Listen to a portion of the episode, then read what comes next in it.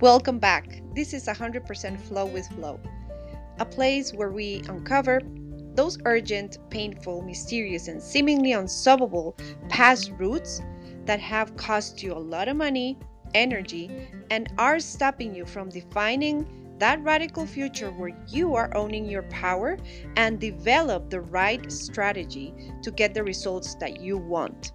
I am your host, Florencia Mena, and I am ready to clear the way for you and with you. Let's get started.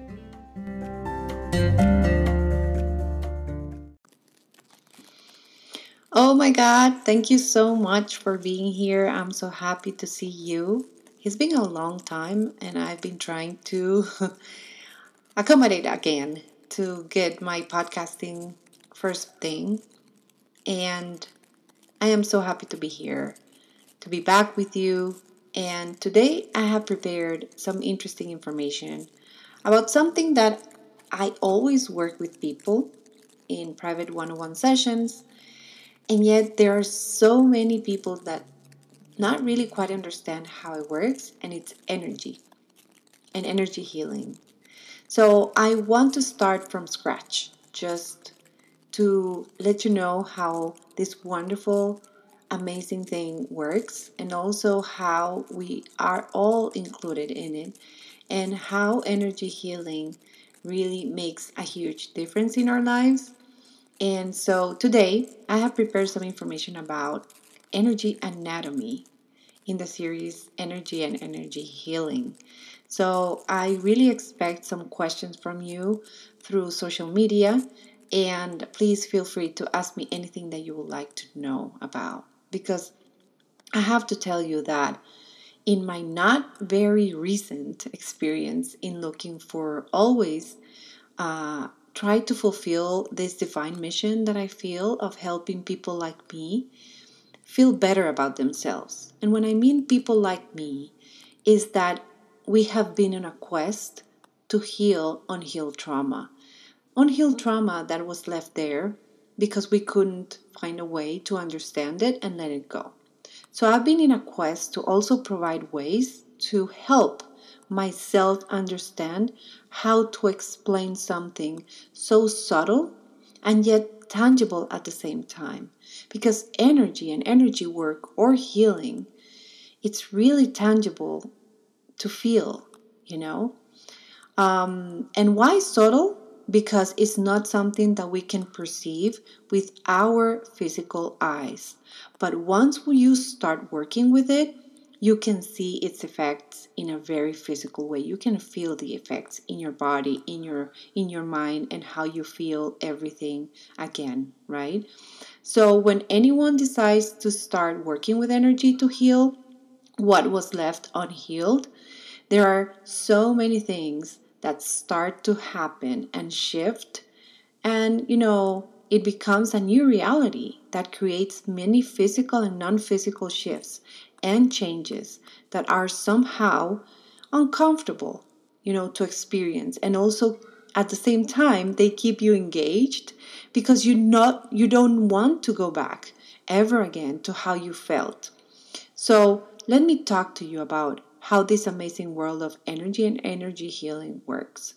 Of course, today I'm not going to be able to explain everything to you, but I will take some time in some episodes to do so. And I will also share some real time stories about clients of mine that I will be um, doing some, um, I'm going to be having some live experiences with them, or I will have some um, conversations with them that I will be sharing here with you in social media and also um, it will give you an idea on how it works.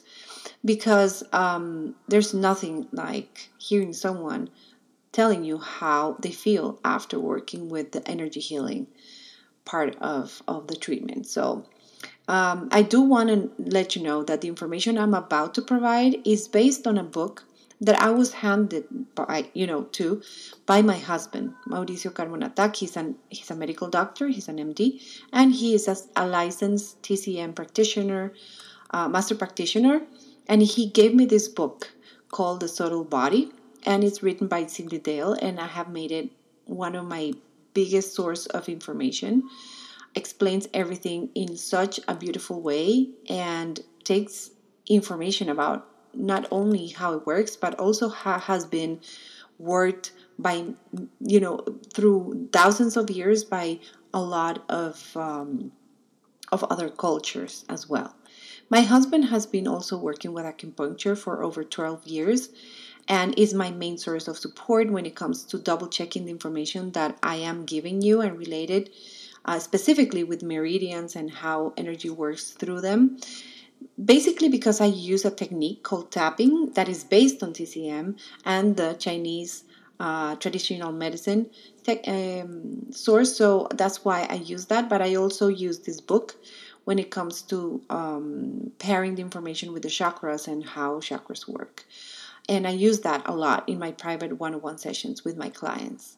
So I really, I really want to use uh, valid and, and reliable information so people understand what is happening with them. So I love also to talk with my husband about energy and how it works. And uh, even for him and I, understanding takes so much faith sometimes because energy work has such powerful effects and sometimes is incredible how limited we have become to actually believe so much healing comes from within. So, you know, I thought about what my old self will wanted to know more about and what I do today, and that's why I wanted to introduce you more to what is really understood as energy and energy healing and how it has been perceived over the years in today's society and past civilizations. So, even though this is not going to be covered in full in this particular episode, I will take several episodes to get you into it, okay? And today I want to talk to you about energy anatomy. When we take a look at what's underneath or beneath the surface of the world or things that are in the world, like our clothes, tables, our own skin, there is a vast universe, swirling and subtle energies that underline physical reality. They form you, they form me, they formed everything that we see. Okay? And this was an amazing discovery for me many years ago when I was introduced to a book called The Secret Message of Water. That was written by a scientist called Masaru Emoto who not only described how water molecules how water molecules reacted to vibration and energy of the environment and also explained the energy and intention that we put into words has an effect. And same thing happened when a couple of years ago I watched the documentary Heal where a scientist that decided to leave the pharmaceutical company that he was working with was a live witness on how placebo was actually stronger than the medicines we they were using to cure chronic illnesses. So he explained that our subatomic space is so big that between an atom nucleus and an electron, there could be actually three miles of distance. So there are so many things that we don't know about the energy and the world on like inside of us that is crazy to think that there's only one way to do things. So that's what I love when I do energy work. I explore so much and I understand so little that I just want to continue doing it and doing it. And the outcomes that come from that faith and that work that we do by taking things that are so subtle but so toxic at the same time when we have them locked in our system is just incredible. So, there are definitely unique factors, right, involved in being an energy healer. As energy healers, we are people that see, that sense, hear, and work with things that are subtle right? That are energies. And we serve practically as a point of contact or translators that we are making the unknown known and understandable to the mostly logic mind of our clients. You see, even though energy is universal, and we are all made of energy. Understanding that energy is information that vibrates, it's a huge deal for us. We have become accustomed to only look for measurable facts to believe that something is real and has a real effect, tangible effects. So, this beautiful mana of life called energy usually shows itself in what we know as patterns, sounds, skin, thoughts, and it is imperceptible for the five senses. But they do exist. Energy, we can define it as a source of power that can be used to accomplish work or goals. So we talk about putting our energy into something is to create an effect is actually us putting information and intention that vibrates. And that information is contained in everything. Information that tells an atom if it's part of a kidney or an outer space part, right? So, besides understanding where it belongs, it also vibrates. Everything in the universe vibrates, and it does at its unique speed. This vibration is produced in forms of amplitude and frequency, or oscillations that produce more energy. So, whenever we put energy into something, we'll create more energy and it will expand. These are the oscillations that take information to be either stored or applied. And this information and applications are the ones that cause the effect in our system and our body. Now, I know this information might sound too too um, university like, right? Like textbook, but basically we need to understand really how it works and what it does before we get into how we actually apply it for healing. So, in the next episodes, I will be sharing some stories you don't want to miss. We're going to start with Irene's stories. We're going to talk about it. She came to me. We met when we were working at the same company. And after I left the company, we kept in touch, you know, thanks social media. And somehow she felt connected to what I was now doing as energy work. So we agreed to start working, and I started working with her since last year. And this journey has been unbelievable. And also, you're going to meet Anna, who has been a long time friend of mine. We we were inseparable for such a long time. Then we, you know, we went apart.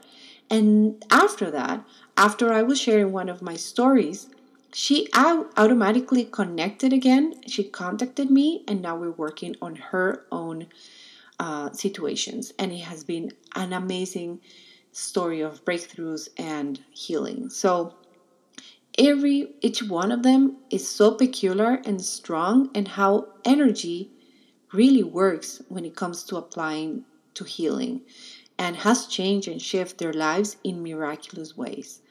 So I just wanted to thank you so much for joining me today.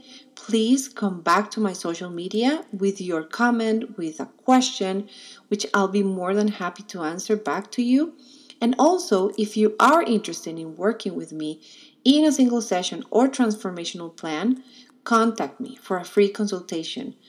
We can talk, we can have some information, some clarity so we can know how we can work together. So it was really amazing for me to share this information with you, and I love to talk to you about this in the next episode. See you then. Bye bye.